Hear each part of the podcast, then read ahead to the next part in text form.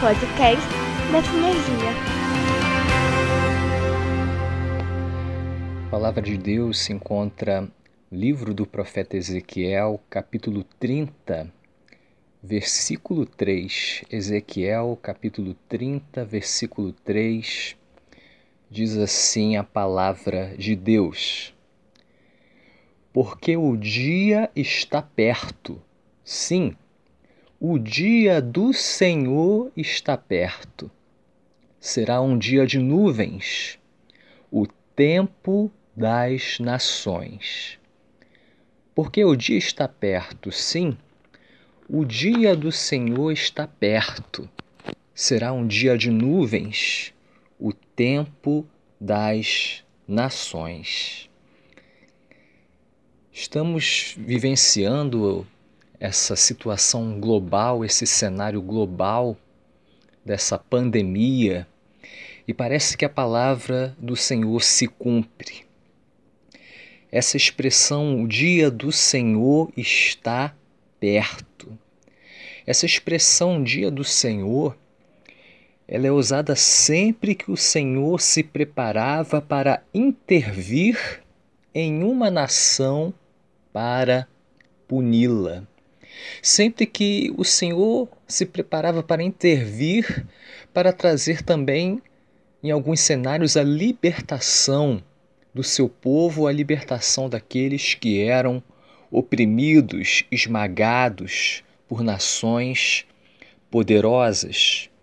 Geralmente, o povo de Deus esperava esse momento como um momento de esperança, um momento de libertação, um momento de ação do Senhor.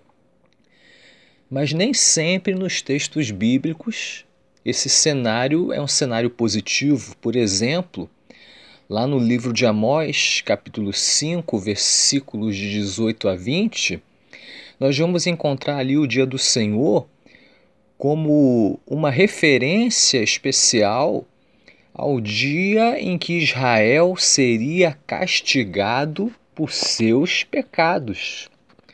Porque o povo estava vivendo uma religiosidade, mas estavam deixando o Senhor de lado.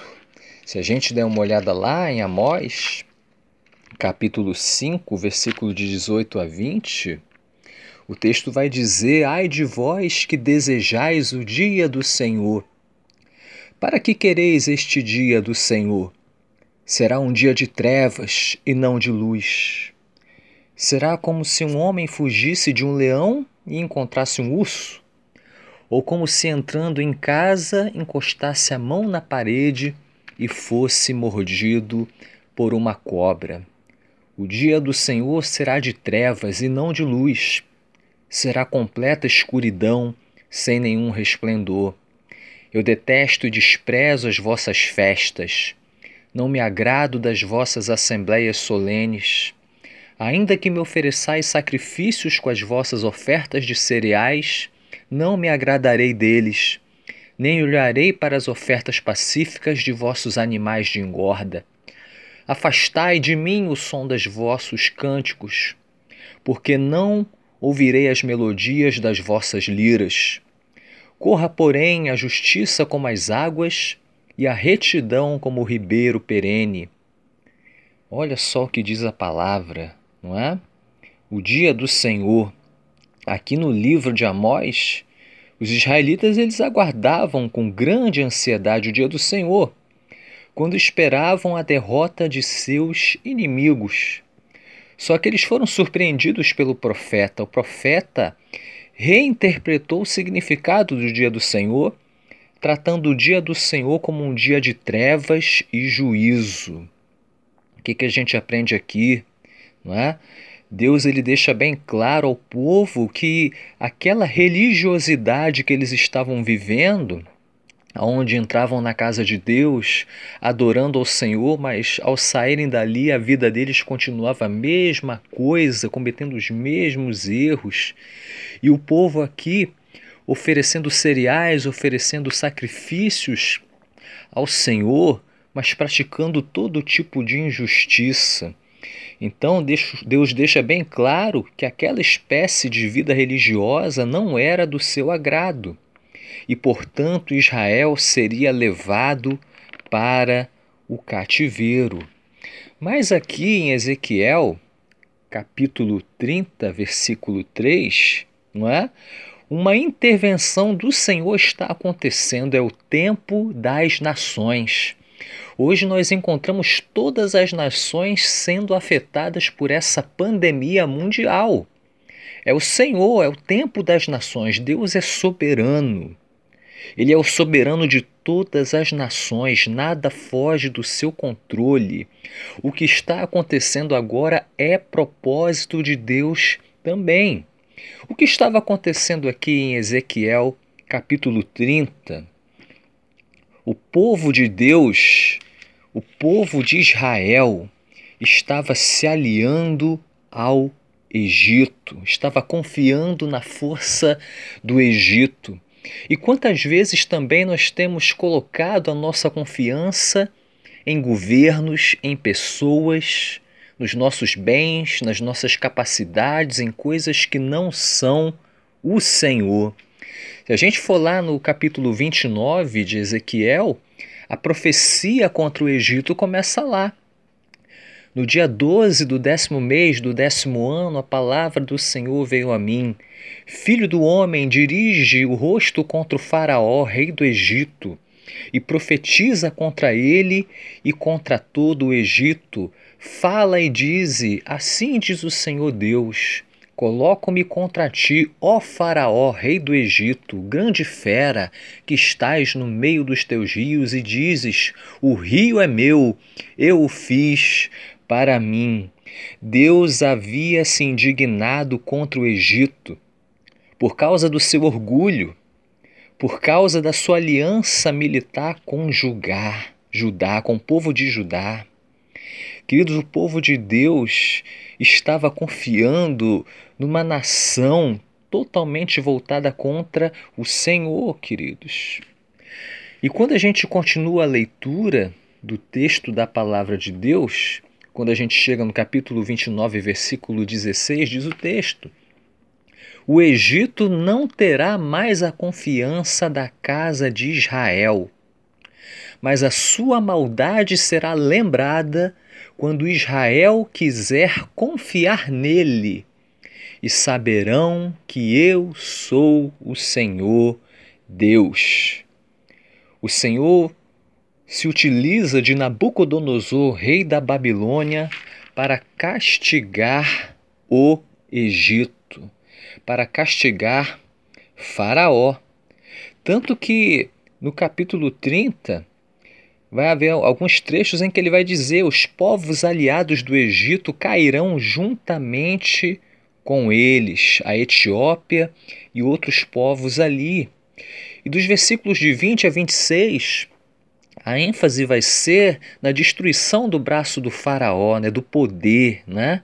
O, o, exército egípcio derrotado que não consegue se recuperar dos golpes recebidos. O Senhor fortaleceria os braços do rei da Babilônia, versículo 24.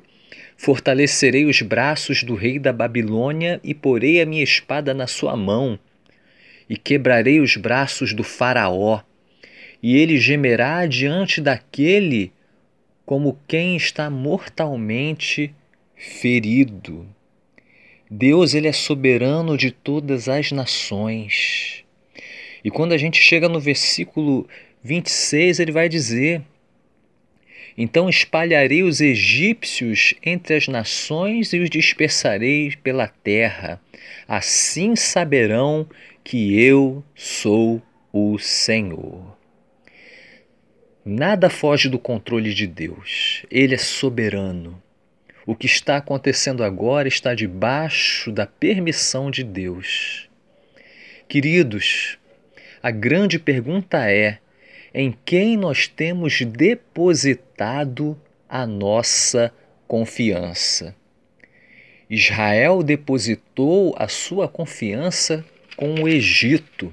O Egito representa todo esse sistema do mundo que nós conhecemos aí, todo esse sistema que tem valores que são contra a palavra de Deus.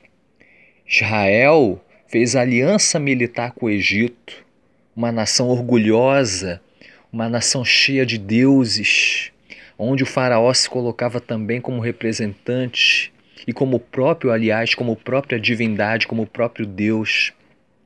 Mas o Senhor vai até lá e esmaga esse poder todo.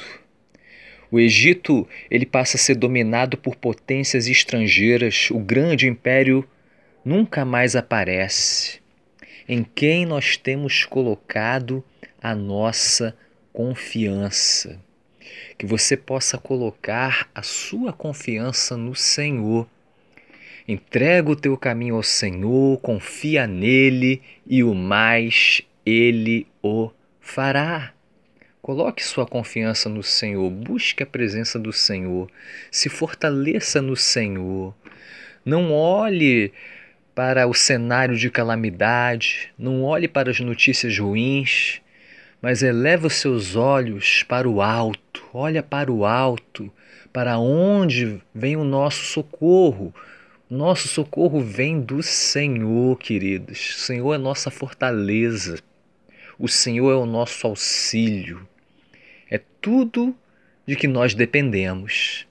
Então não faça como o povo de Israel, mas confie no Senhor de todo o seu coração, dependa dele, Busque se fortalecer nele e com certeza você poderá ver a intervenção poderosa do Senhor guardando a sua vida, guardando minha vida, guardando nossas vidas. Que Deus abençoe a todos. Simcast, o podcast da Sinergia.